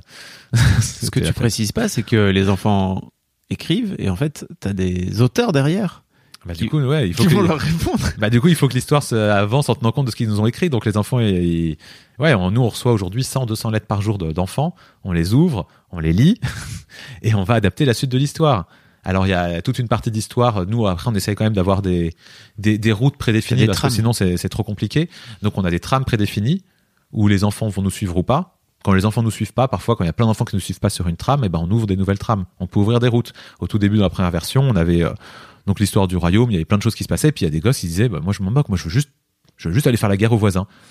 Et ben ok, au bout du troisième enfant qui nous a dit je veux faire la guerre aux voisins, on a écrit une trame où on faisait la guerre avec tous les voisins. Et c'est parti. Et du coup, il y a des enfants qui rentraient dans, celle, dans cette voie. Et ensuite, mais en fait, le truc c'est que c'est pas comme ils disent vous êtes le héros, c'est juste je vais à gauche ou je vais à droite. Ouais. C'est que en fait, il nous écrit sur papier libre. Il peut écrire ce qu'il veut. Donc il peut, il- donc les enfants, ils nous racontent leur vie, ils nous posent des questions, ils nous donnent des ordres de n'importe quoi. Et bah, si tu veux que ton truc fonctionne et que la magie opère, il faut y répondre. Donc il faut vraiment tenir compte. Et donc nous, on a des enfants qui nous disent, est-ce que je peux ouvrir une école de magie euh, dans, dans mon royaume? Parce qu'ils ont lu Harry Potter juste avant. Et tu fais bah. Et donc dans la réponse, il va y avoir, euh, eh bah super, effectivement, on a demandé à la grande magicienne, euh, elle a organisé le truc, on a réservé une aile du château et maintenant on accueille tous ceux qui sont apprentis magiciens et ils vont là-dedans et on te tiendra au courant s'ils ont des bonnes notes. Et voilà, le- l'enfant, il a été lu, il a été entendu et il a un retour sur ce qu'il a écrit. Et ça, c'est un truc qui n'existe nulle part. On est seul au monde à faire ce truc-là. Il y a aucun équivalent et c'est tellement waouh. Enfin, même moi, ça me met encore waouh au bout de 7 ans. Euh, y a- y a- vous avez 50 000 mômes, c'est ça qui... Ouais, il y a 50 000 enfants qui, qui ont déjà reçu des lettres dans des, des à la maison. Comment vous...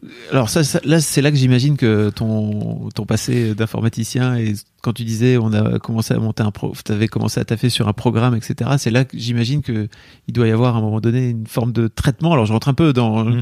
je rentre un peu dans le truc, mais moi tout de suite je me dis comment, comment ils font pour suivre, pour suivre. euh, Alors je sais pas combien vous avez de mômes qui qui vous écrivent en même temps de ce fait-là? Bah, comme dit, 100 à 200 par jour. Ouais. Donc euh, ça en fait un petit millier par mm, semaine. entre 500 et 1000 par semaine, entre 2000 et 4000 par mois. Ouais. Aujourd'hui, hein, parce qu'on aimerait bien, on veut grandir. hein. Mhm. Donc le but c'est de pouvoir en faire encore plus. Euh, mais effectivement, on a donc on a on a créé un logiciel euh, qui s'appelle l'IREC derrière, qui en fait accompagne les écrivains et qui bah, notamment gère toute l'arborescence de textes. Donc tous les textes, tout ce qui est déjà écrit, tout ce qui est déjà existant, est stocké dans un logiciel avec, euh, mais en fait c'est pas vraiment du texte, c'est du code. Il se, il se rechange tout seul selon des paramètres. Il peut passer au masculin, au féminin, au singulier, au pluriel. Il, il applique les règles grammaticales automatiques. Donc on va beaucoup plus loin de tout ce que fait les livres, les, livres, les, les textes à trous habituels, les livres personnalisés. Nous, il, il suit les règles de grammaire et il peut, enfin, ça fait vraiment des trucs de fou.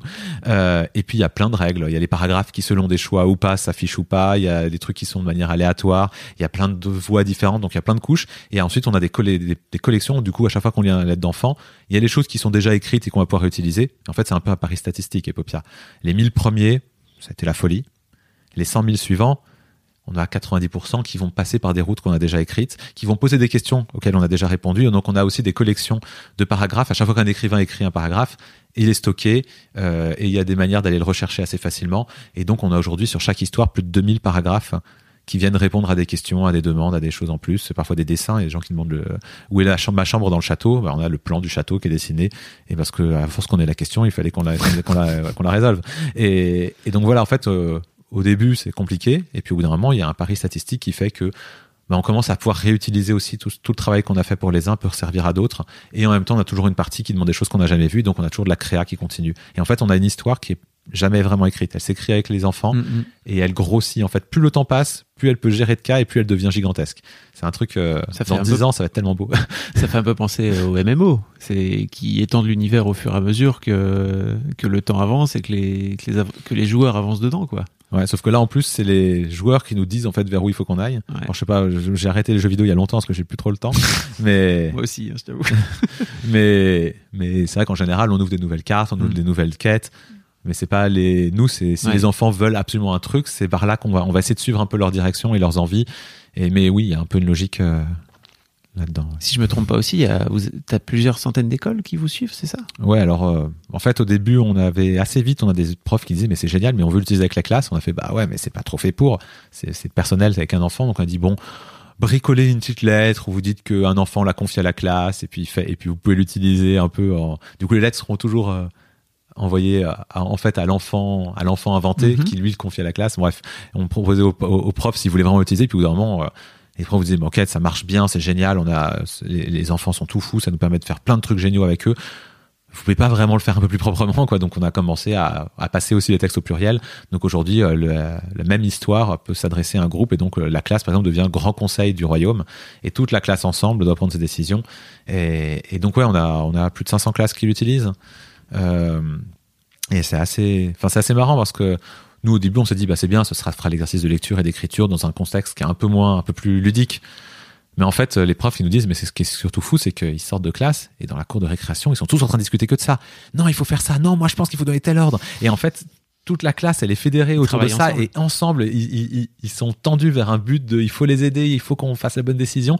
Et c'est un effet fédérateur et un effet euh, de motivation qui fait qu'après tout ce qu'on va amener à travers ces univers va devenir euh, un jeu pour les enfants.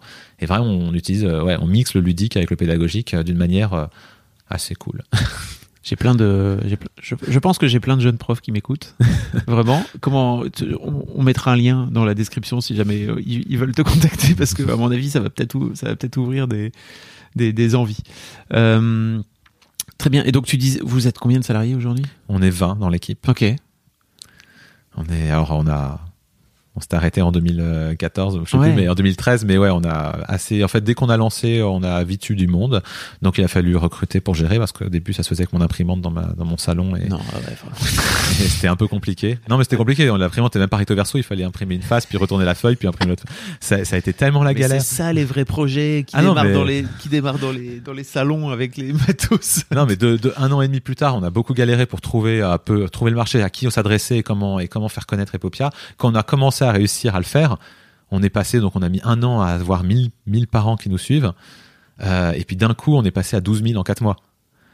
Et là, Oui. même avec le matos qu'on avait, c'était l'horreur. On a là c'était Que tu fais comment là de ce fait-là? Il faut tout structurer la boîte. ouais, sauf que c'était un peu, on était un peu, on n'était pas les stocks, on n'avait rien. Ça a été, il a fallu, ouais, on a été, et notamment on avait bah, l'imprimante, on avait l'imprimante recto verso maintenant dans le bureau, mais en fait euh, la courroie elle est faite pour tenir 1000 10 000 copies. Donc en fait, euh, en deux jours, on tuait une imprimante, il fallait en acheter une autre. C'était, et on passait des nuits blanches à, faire euh, tout le truc. Enfin, tout, c'était pas structuré comme aujourd'hui. C'était, il fallait, euh, il fallait 20 minutes par courrier à l'époque. Donc on- c'était une horreur. Aujourd'hui, on, on a vachement optimisé les choses et on est beaucoup mieux organisé. Mais c'est vrai que, ouais, les crises de croissance, euh, il y a des boîtes qui en meurent hein, de, de, de crises de croissance. Bon, nous, on a réussi à, à survivre à chaque étape. Mais, mais du coup, bah, l'équipe a grandi et puis à chaque fois qu'on a réussi à avoir du succès, bah, on a, de toute façon, nous on réinvestit tout dans l'humain. Le but, c'est d'aller plus loin. Donc, notre but, c'est de dire que ce qu'on fait est trop beau pour le garder juste pour ceux qui, qui y sont aujourd'hui. Donc, il faut qu'on arrive à l'offrir à un maximum de monde. Et pour ça, il faut plus d'énergie, plus de, plus de structuration, plus de, plus d'histoire. Plus, et donc, on a une équipe qui grossit, grossit, grossit, encore et encore et encore. Vous avez plusieurs histoires alors c'est ça désormais? J'ai même vu qu'il y avait des licences, c'est ça euh, Ouais. Commencez à taffer, vous commencez à taffer des, des licences avec les Schtroumpfs et tout. C'est... Ouais, ça c'était un peu un rêve aussi euh, Wow. de ce qu'on voulait faire. En fait, on a commencé par faire donc le royaume.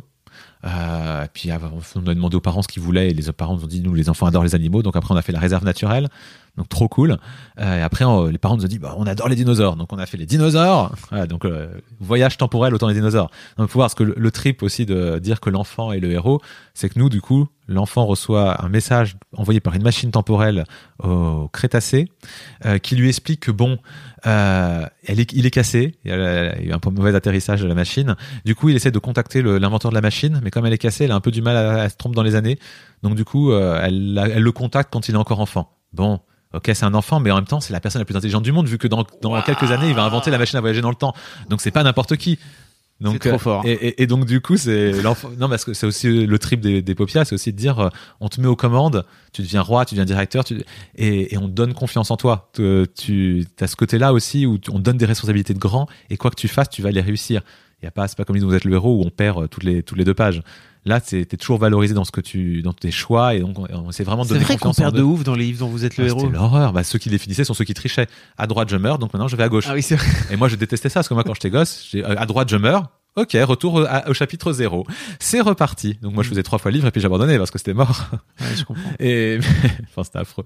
Euh, mais donc C'est ouais, pas punitif en tout cas, Ouais. les paupières. à nous, au contraire, nous, ce qu'on veut, c'est que les enfants prennent confiance en eux euh, et, et du coup, ça, euh, ils prennent. Ouais, euh, on veut faire des adultes heureux et on veut qu'ils grandissent avec nous. Donc, euh, et donc, du coup, il y a ce côté-là euh, de. Ok, en fait, tu es déjà le- la personne, l'enfant le plus intelligent du monde. Tu le sais pas, mais tu as un potentiel énorme en toi et c'est un truc qui nous fait vraiment triper. Euh, et donc euh, voilà, on a fait ces histoires-là. Et en fait, notre objectif derrière, parce que le but c'est pas juste de faire un petit truc sympa. Nous, ce qu'on veut, c'est conquérir le monde. Et en fait, on a des objectifs qui sont assez. Il y en a qui disent fou. Moi, je trouve ça hyper raisonnable. Mais en gros, dans 5 ans, on fait la suite d'Harry Potter. Ok. Le tome- les, sept premiers tomes, j'avoue, je kiffe bien. le huitième, c'était une pièce de théâtre. Elle a été joueuse. Mais bon, c'est un peu. Bon, elle a joué avec le temps, quoi. C'est un peu le truc quand on a plus de scénario, quand on joue avec le temps. hein. C'était ni fait ni à faire. Et... Mais elle a osé faire du théâtre. Elle a dit le tome 9, ce sera en épopia. Vous deviendrez, les lecteurs deviendront ministres de la magie et devront dire à Harry, à Ron et Hermione, qui sont dans les différents ministères, ce qu'ils doivent faire pour euh, sauver euh, le monde de la magie. On n'a pas encore le scénar, hein, mais en tout cas, on va le tome 9 d'Harry Potter, ce sera de l'épopia et ce sera pas que pour les enfants, ce sera pour le monde entier. Et T'as déjà appelé J.K. Rowling en disant salut. on, on a déjà eu deux rendez-vous avec Warner Ah qui nous ont dit les, les licences, ça passe directement par euh, par J.K. Rowling. Euh, mais comme on est encore qu'en français, on se dit euh, d'abord Ouais. les étapes. D'abord, on arrive à faire des licences, donc on arrive à aller sur des univers qui existent déjà et à voir comment on adapte le euh, Epopia pour voir si on y arrive. Et donc là, on a fait les Schtroumpfs et c'est juste, enfin moi je suis hyper fier. L'histoire elle est géniale. C'est juste énorme. Donc euh, l'enfant devient premier assistant du grand Schtroumpf et il se et là il y a des problèmes dans la forêt. Il se retrouve à aller visiter le, le village des Schtroumpfs, visiter la forêt. Il finit dans la maison de Gargamel à, une course poursuite avec Azrael et, c'est l'enfant qui est aux commandes. Et il y a en plus il y a le village des filles. Il y a tous les autres parce qu'il y a aussi le village des filles maintenant chez les Schtroumpfs. Euh, ce qui était un peu important pour nous parce qu'on essaie de nos, toutes nos histoires sont non genrées et donc euh, les Schtroumpfs on voulait qu'il y ait aussi autant de filles que de garçons. Et en fait depuis 2017 il y a un village des filles et donc c'est vachement top. Et, et voilà et donc on on a, on a réussi vraiment à le faire euh, top. Maintenant, là, on fait en train de faire euh, Miraculous, Mm. Miraculous Ladybug, alors qu'il y a encore tout autre chose. Mais justement, on a, on a fait l'étape d'abord de, ok, une, une histoire que tout le monde connaît, les parents, euh, dans un univers aussi un peu médiéval fantastique. Donc, on reste dans un univers assez proche des jeux de rôle. Le suivant, on va se mettre un peu plus en danger, un univers que les enfants kiffent et que les parents connaissent pas particulièrement. Bah, sauf si t'es devant la télé. euh, Ouais, bah, les le enfants, les parents savent que leurs enfants kiffent, mais ils savent pas trop ce que c'est. Ouais. Je pense pas qu'ils soient fans de- des chats noirs et tout ça. C'est trop bien hein, pourtant. Regardez moi, bien je- Lucy Ah, un, fan. Ah non mais Moi, je alors mes filles mes filles sont plus grandes maintenant donc elles ont un Ouais. peu laissé ça de côté mais vraiment elles ont bouffé euh, à fond la caisse. Ah, moi, je suis, moi, je, franchement, je suis assez critique sur ce qui passe à la télé en général. Et Miraculous, je trouve que ça surnage très largement en termes de scénario, en termes de création, de personnages, tout ça. Enfin, c'est assez bien fait. Et, et du coup, euh, et en plus dans un univers qui est contemporain, ça Mm. se passe à Paris. On a, on a un, un univers géographique hyper restreint. Une licence assez restrictive. On peut pas créer de personnages. On peut pas créer de nouveaux méchants. On peut pas trop jouer avec les, les règles de l'histoire parce que le scénario continue à avancer Ouais. à la télé, donc on peut pas inventer des trucs qui sont pas dedans. Donc on a plein de contraintes et on s'est dit ok, on va le faire. Et on est en train de faire un truc qui va être top. Voilà, ça va être top. Euh, et, et du coup, voilà, comme ça, on arrive déjà à prouver qu'on arrive aussi à faire des univers qui sont contraints, on sait les gérer. Derrière, euh, l'année prochaine, le but c'est de passer en anglais. Ok. Voilà, dans deux ans, on a on est commencé à être connu en Angleterre, aux États-Unis. Et là, J.K. Rowling, elle a entendu parler de nous, et là, on peut par Warner aller taquer à la porte et faire bon, on a un truc énorme. C'est quand qu'on fait Harry Potter C'est j'ai envie de... Alors j'ai envie de dire c'est limite le plus simple dans, dans tout ce que vous avez fait de juste traduire ce que vous avez fait ou pas du tout. C'est un peu raccourci. Alors je sais pas parce qu'en fait euh, ça a toujours l'air simple avant qu'on le fasse et puis quand on est dedans c'est toujours hyper compliqué. Euh, non mais après c'est pas juste de la traduction parce qu'en général il faut réécrire et il faut adapter. Euh, mais bon on l'a pas encore fait donc je sais je peux pas m'avancer sur le niveau de complexité. Tu vas pas pouvoir rester qu'à 20 en tout cas, ça c'est sûr. Non ça c'est clair. Mm. ouais, ouais. c'est de toute façon ouais il y a un volume de, de, de courrier à gérer qui est ouf. euh, C'est pas le même marché. Hein. En fait le même ouais le, le marché anglophone est beaucoup plus vaste que le marché francophone en tout cas. Le marché français parce que la francophonie c'est énorme. Mais bon voilà. Euh, et et ouais c'est ouais. Bon je, je me projette pas trop parce qu'en fait euh, je l'ai dit un moment hein, moi je suis plutôt un mec dans la sécurité je sais où je vais. Et en fait depuis que je suis dans cette aventure euh, on nage dans l'incertitude permanente. On sait pas ce qu'on fait, on sait pas où on va, on sait pas comment on le fait, on sait pas ce qui va marcher ou pas, et on passe notre temps juste à se dire, en fait, si je regardais en face réellement et que j'analysais les choses, ça fait longtemps qu'on aurait tout arrêté parce qu'il n'y a aucune raison de faire ce qu'on fait tellement c'est on est à contre on est à contre courant du marché, on est à contre 40 de toutes les tendances. Tout le monde va vers l'écran, nous on dit "Eh non, oubliez l'écran, nous on revient sur le papier, on va prendre un stylo." tout le monde fait du numérique, c'est facile parce que c'est en un clic, il n'y a pas de problème d'infrastructure, il faut juste avoir un serveur. Non, non, nous on va gérer du papier, des objets. Euh, en plus, chaque courrier sera différent, donc selon ce que l'enfant a choisi, il va pas recevoir les mêmes objets. Donc en fait, chaque courrier doit être fait à la main séparément. Donc il y a aucune optimisation. On a un niveau de complexité dans tout ce qu'on fait où à chaque fois on prend la voie la plus compliquée. Même en littérature, en littérature, les gens font ouais, on va faire un livre pour enfants, ok, écrivons une super histoire. On fait non, mais en vrai, les enfants, il y en a qui ont du mal en lecture, d'autres qui sont plus à l'aise. Ok, écrivons trois fois l'histoire dans trois niveaux de langage différents et comme ça on va pouvoir adapter à l'enfant et si l'enfant est pas à l'aise, il pourra monter ou descendre le niveau au fur et à mesure de l'histoire. Soyons fous. Et à chaque fois comme ça, on ouais, on essaie de poser des limites qui nous mettent un niveau de complexité assez fou dans tout ce qu'on fait. Waouh. Donc du coup, j'évite de trop regarder euh, si ça va être compliqué. En fait, la question c'est est-ce qu'on y va ou on n'y va pas? Et on y va. Après, on assumera. on réglera les problèmes. Est-ce que tu en as envie, quoi? C'est ça le, truc. Quoi. Ouais, on en a envie. Et donc, donc on va faire Harry Potter dans 5 ans et dans 8 ans, on a racheté Walt Disney. Ah ouais Ouais, c'est l'objectif. C'est écrit dans notre business plan. Dans 8 dans ans. 8 ans, tu rachètes Walt Disney. Ouais. Alors la phrase entière, c'est on rachète Walt Disney si Disney nous a pas racheté entre temps. Mais ça, c'est une hypothèse qui est assez basse. C'est plutôt le fait qu'on rachète Disney. C'est pour ça que moi j'ai un peu les nerfs quand ils rachètent Star Wars, quand ils rachètent Marvel. Je me dis, mais ça fait monter le, le, prix. Euh, ah, ça, ça, ça me met la barre plus haute à chaque fois. va falloir, falloir casser ta tirelire. non, mais sérieusement, euh, en fait, dans Est-ce que tu es toi-même en train d'écrire une propre histoire à toi de où tu es le chef d'entreprise de Popia et que tu écris toi-même une lettre à, des gens, des, auteurs à toi qui te renvoient des trucs où tu Non, ça je le fais pas. Mais au début, j'écrivais moi-même les histoires. Donc à un moment, j'ai donné ça à des écrivains. J'ai arrêté, mais j'ai fait, fait, fait, tous les métiers en fait. Au fur et à mesure, je, je spécialise et j'arrête de faire tout. Euh, mais pour, euh, mais en fait, la référence à Disney est pas est pas complètement folle parce qu'en fait, quand on regarde l'histoire de Walt, Walt. Je l'appelle Walt parce qu'avec Walt, on est. Vous connaissez bien. On est un peu le même parcours. Vous êtes poteau. Euh, euh, et en fait, Walt, euh, il fait, il fait ses, il fait ses petits dessins animés comme tout le monde. Là, il est en concurrence avec plein d'autres studios. Et puis à un moment, il dit, il a une idée folle. Il se dit, mais personne fait ça. Mais si je faisais un long métrage mmh. animé et tout le monde le traite de fou.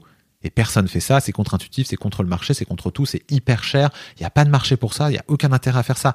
Et le mec, il y croit et il y croit et il galère et il galère pendant des années. Le truc qui devait être fait en un an et demi, il va mettre trois ans à sortir. Il doit le refinancer, le re-refinancer, le re-refinancer et, et personne n'y croit. Tout le monde le traite de fou. Mm. Et à la sortie, Blanche Neige, c'est un tel succès bah, qu'en fait tout le, quasiment tout l'empire repose sur Blanche Neige. Hein. Les, les Pinocchio, les Dumbo et compagnie n'ont jamais été euh, au niveau euh, de Blanche Neige et de et, euh, et derrière il crée bah, il crée toute une série de, de, films qui sont qui sont quand même assez géniaux et qui par rapport à enfin ouais quand on voit la production en général c'est quand même c'était pas mal quand même ce qu'il faisait en termes de enfin il était c'était bon à l'époque enfin il y a des moments bons et des moments pas bons ça je l'ai déjà dit euh, mais, mais, mais, après derrière ouais, ouais, mais après derrière il y a les parcs à thème enfin le côté immersif où euh, t'es fan de Disney mais tu peux vivre dans le royaume de Disney et croiser les personnages et monter sur Dumbo et et le côté vraiment immersif où on va jusqu'au bout du rêve et, on, the, the dream comes true c'est ça, le rêve prend réalité. Si j'avais pu lui piquer sa, sa punchline, je, je l'aurais bien prise.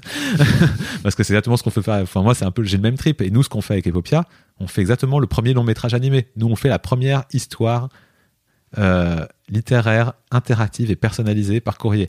C'est un média, c'est un nouveau média. Il n'y a aucun équivalent.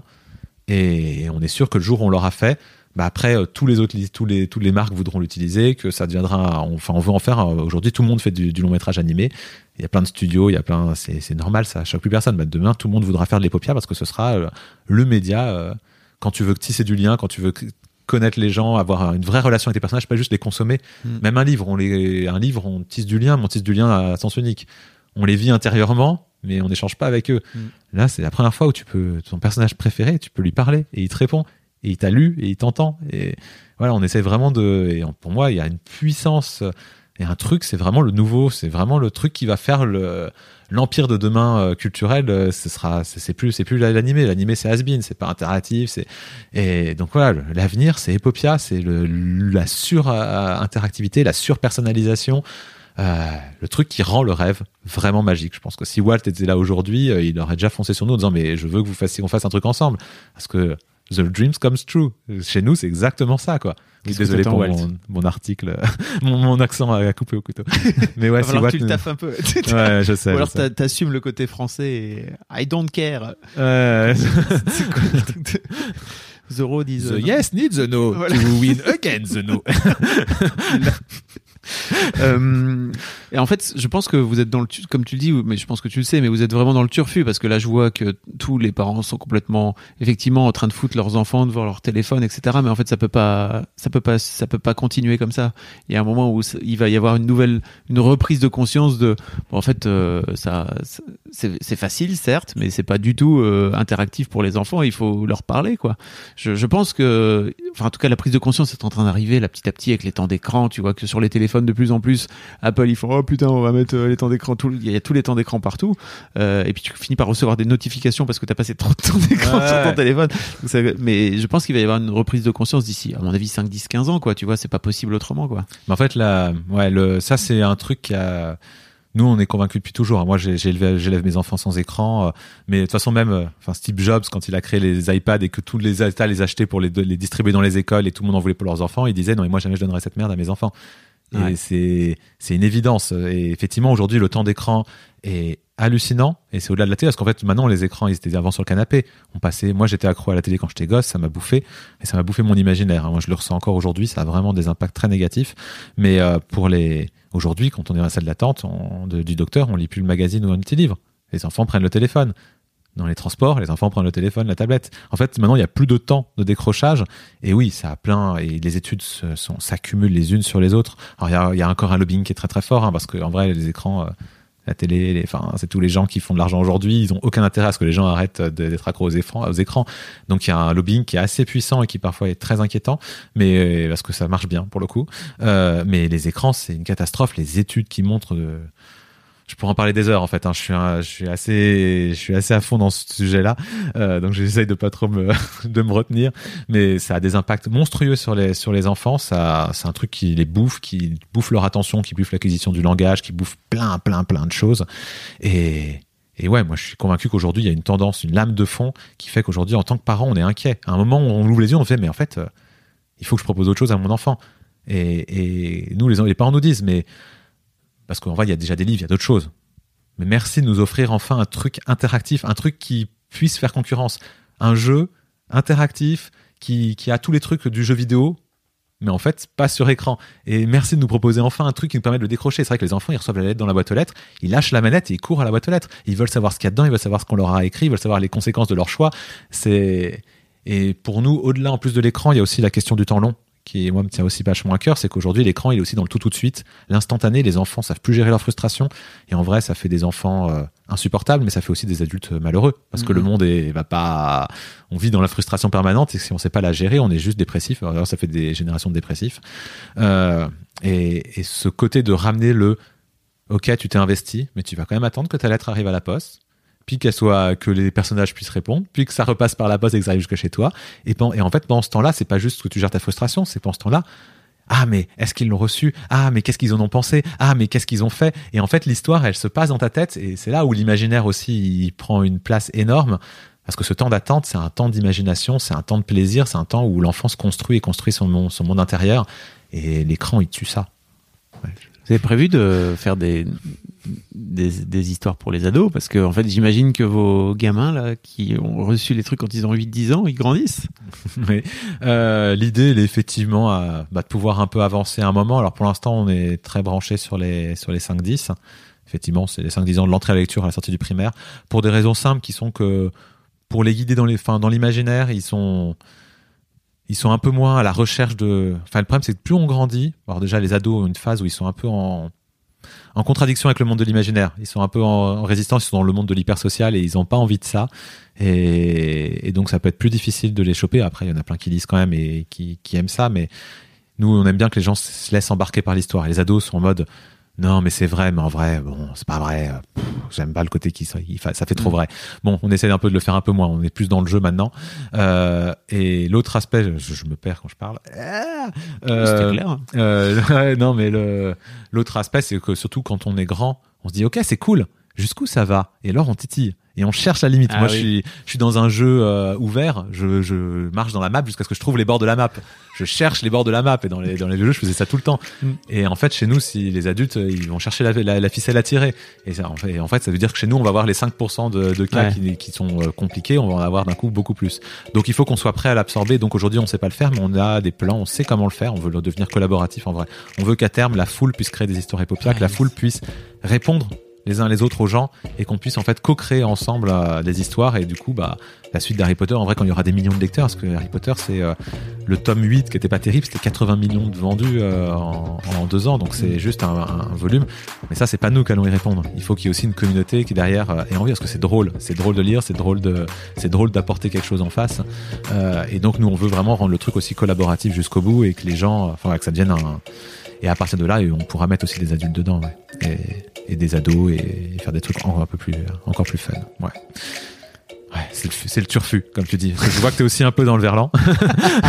je, je suis un vieux qui parle comme les jeunes. Laisse béton, laisse béton. non, par contre, dis pas laisse béton. Ça, il y a une limite, en fait, c'est ça. Parce que les gens font un peu, mais en fait, quand tu dis laisse béton, les gens font non, non, eh oh, eh, eh, il y a une frontière quand même dans le- la bienséance. La mec, tu, tu vas trop loin. Désolé. Merci beaucoup, Rémi, en tout cas. Bah, super. merci à toi. À bientôt. À bientôt. Ciao. When you need mealtime inspiration, it's worth shopping Kroger, where you'll find over 30,000 mouthwatering choices that excite your inner foodie. And no matter what tasty choice you make, you'll enjoy our everyday low prices, plus extra ways to save, like digital coupons worth over $600 each week. You can also save up to $1 off per gallon at the pump with fuel points. More savings and more inspiring flavors make shopping Kroger worth it every time. Kroger, fresh for everyone. Fuel restrictions apply.